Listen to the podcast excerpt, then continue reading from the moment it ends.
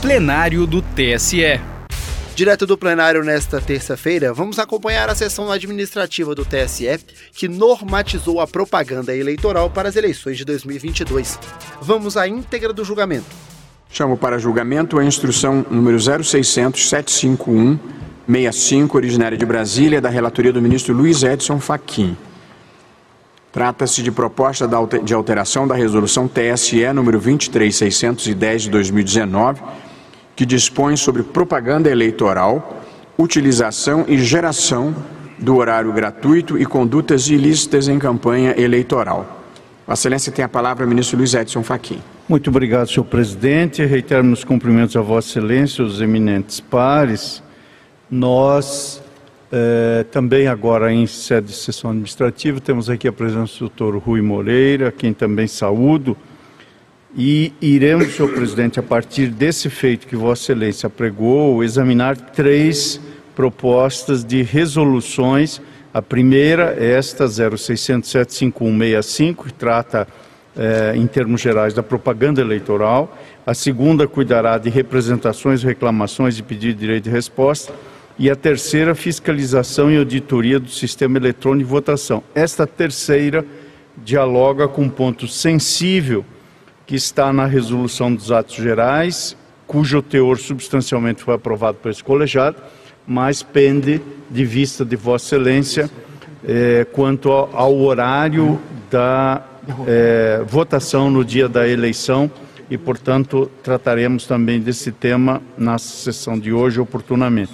Principio, então, senhor presidente, por esta resolução que está no feito é, com Vossa Excelência vem de apregoar 0600 é, 751 65 e que cuida precisamente da propaganda eleitoral. Esta minuta, distribuída previamente a Vossas Excelências, trata de conjunto de normas tendente a alterar a resolução TSE 23610 de 2019 que disciplina a propaganda eleitoral.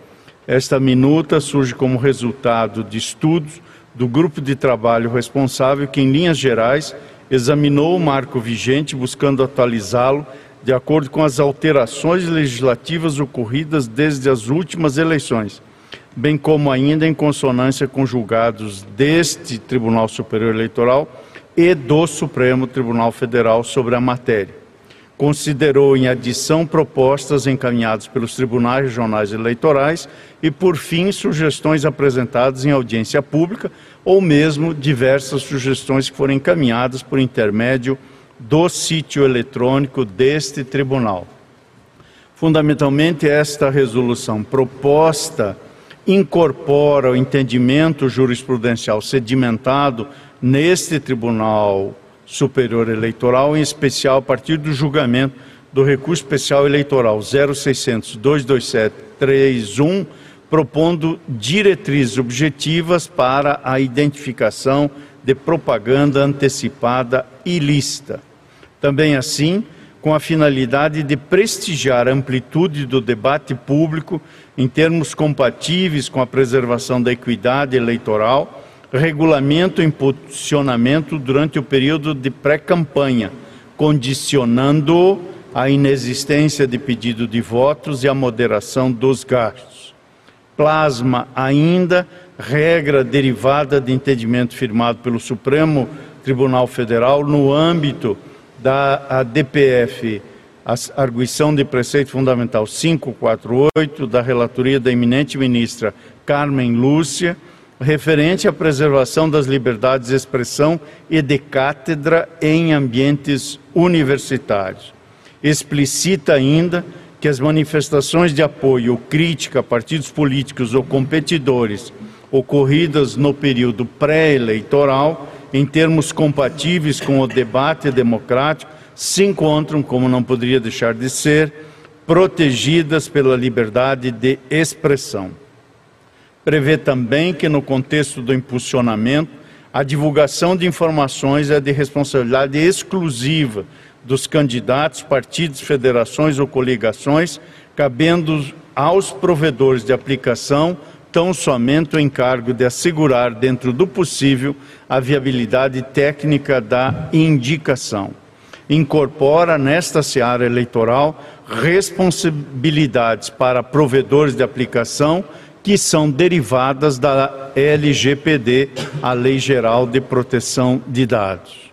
E na esteira da vedação do telemarketing, prescreve a vedação da promoção de disparo em massa, agregando que os abusos e e excessos, melhor dizendo, podem caracterizar hipótese de abuso de poder. E para esse fim, estipula o conceito de disparo em massa, especificamente na norma glossário que consta da resolução proposta, eh, inciso 21 do artigo 37 alinha o regulamento dos debates em direção congruente com a alteração que foi promovida pela emenda constitucional 111 de 2021, vale dizer a revogação do parágrafo 7 do artigo 44 com a atualização do parágrafo 6 do referido dispositivo e reforça o direito à informação das pessoas com deficiência, especificamente da comunidade surda assentando a obrigatoriedade do uso de legendagem aberta. E com o mesmo mote, passa a exigir uma qualificação formal mínima para a contratação de intérpretes de Libras, assentando a necessidade de parâmetros técnicos de acessibilidade. E, por fim, atualiza o teor do formulário a ser entregue com o plano de mídia, em ordem a facultar a fiscalização do tempo dedicado a candidatas e pessoas negras. No voto que trago à colação, senhor presidente, eu minudento as sugestões apresentadas no contexto da audiência pública por Victor Carnevale Durigan, André Zonaro de Aqueta, Instituto Paranaense de Direito Eleitoral, Câmara Brasileira de Economia Digital, Facebook Serviços Online do Brasil, Ana Carolina de Miranda Carvalho, Diogo Reis Rodrigues Moreira, Mariana Machado Rabelo, Henrique Rocha, Instituto Vero, Roberto Vasques Campos de Araújo, Everton Luiz Rodrigues Fernandes, Internet Lab, Associação Latino-Americana de Internet, Sandro Roberto de Oliveira Bezerres, Bezerra, melhor dizendo, Humberto Santana Ribeiro Filho, PSDB, Partido da Social Democracia Brasileira, ABERT, Associação Brasileira de Emissoras de Rádio e Televisão, Fundação TIDE de Azevedo Setúbal, PT, Partido dos Trabalhadores, Google Brasil Internet, WhatsApp, Otávio Santos Silva Leite, Tosini Freire Advogados, Leandro Roberto de Paula Reis, PROS, Partido Republicano da Ordem Social, Ana Gabriela Castilho César, Secretaria da Mulher da Câmara dos Deputados, Observatório da Mulher na Política e Rede Sustentabilidade. Todas as sugestões foram examinadas com relatório que minudenta esta apreciação.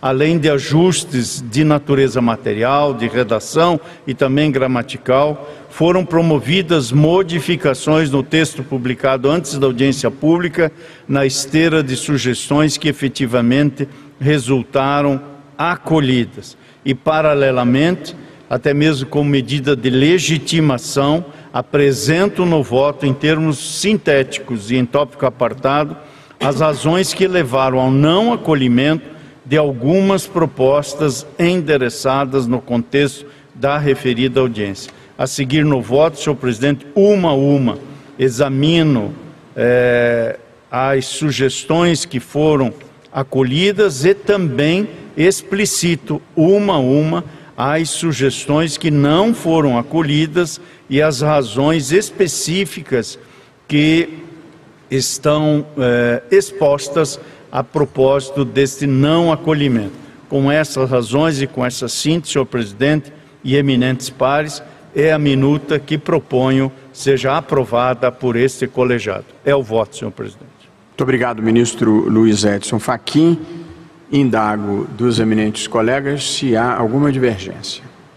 Não havendo, E apenas esclareço a quem esteja nos assistindo que essas resoluções são distribuídas aos gabinetes que oferecem as suas sugestões a um debate interno e normalmente quando vem a plenário já há um consenso do tribunal, que por unanimidade aprovou a resolução nos termos do voto do relator. O texto aprovado será publicado juntamente com as demais resoluções no site tse.jus.br. Para mais informações sobre a normatização das propagandas eleitorais, procure no site da Justiça Eleitoral pela instrução 0600 751-65. Justiça Eleitoral, a justiça da democracia.